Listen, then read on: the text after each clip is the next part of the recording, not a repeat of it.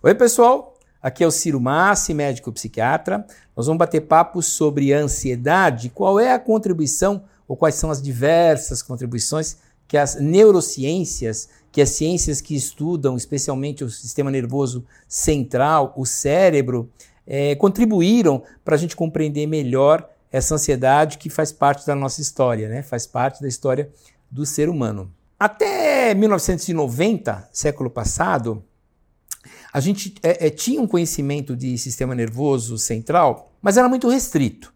E, entre 1990 e o ano 2000, foi o que é, foi considerado a, a, chamada década do cérebro.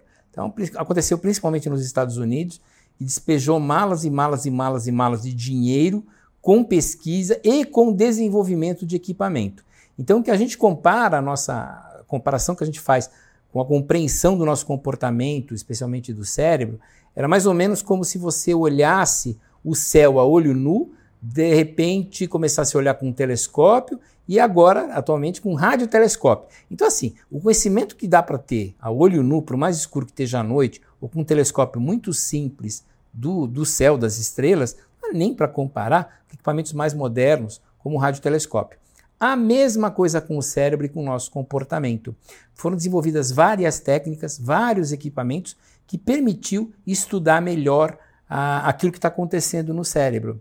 E na ansiedade, que é o que nos interessa? Olha, deu para esclarecer muita coisa. A, a, gente já tinha, claro, que existe uma área da região do, do cérebro, chamado sistema límbico, onde acontecem a maioria das reações automáticas de medo, de ansiedade, de repulsão, enfim, várias emoções que a gente chama de primárias aconteciam nessa, nessa região. Mas aí começou a se estudar com mais detalhes. E que o, é, o que a gente percebeu, né, os, os, os cientistas perceberam, é que existe um sistema geral, um sistema de respostas genérico a ameaças. A gente chama de sistema de resposta a ameaças. Tem que ter, né?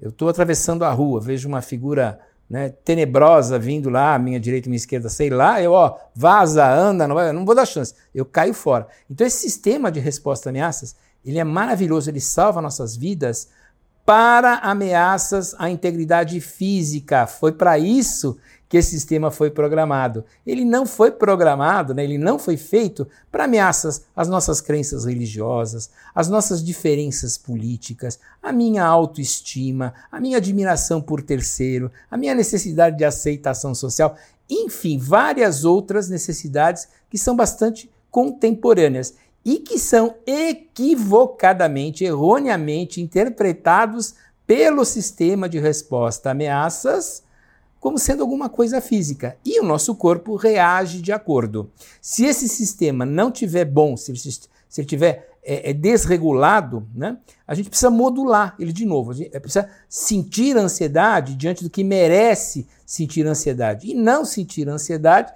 diante do que não merece ah, essa ansiedade. Essa é a base do tratamento moderno que os equipamentos é, é, contemporâneos ajudaram bastante a gente a compreender. Então, modular o sistema de resposta a ameaças, que é universal e tem que existir, é uma das bases do, do tratamento moderno.